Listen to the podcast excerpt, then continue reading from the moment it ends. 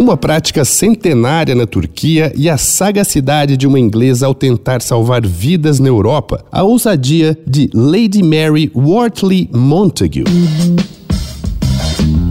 Dois pontos. Uma conversa sobre quase tudo com Daniel Almeida.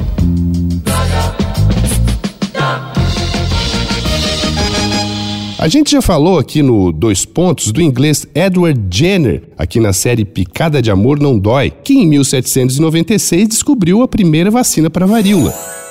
Mas se ele é tido como pai da criança, a aristocrata inglesa Lady Mary Wortley Montagu devia ser a mãe de criação. É que no início de 1700, uns 60 anos antes da descoberta de Jenner, Lady Mary morou em Istambul e observou que, ao contrário da Europa, na Turquia a varíola não era nenhum problema. Trocando figurinha com as mulheres aristocratas locais, descobriu que elas inoculavam suas crianças com o pus da varíola de um paciente com um caso leve da doença. As crianças desenvolviam febre, mas logo ficavam boas. Mary, inclusive, deixou o próprio filho passar pelo procedimento e ele ficou imune.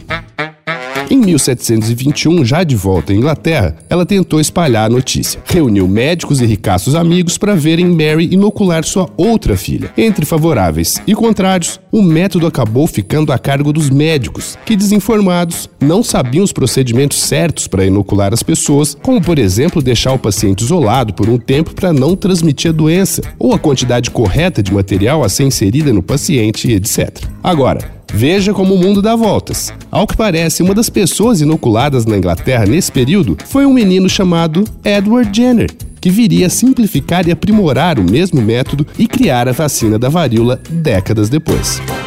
Bom, enquanto a gente espera o mundo dar voltas, entra lá no arroba da Illustration e dá uma olhada nas minhas ilustrações inspiradas na série Picada de Amor Não Dói. Eu sou Daniel Almeida, dois pontos, até a próxima.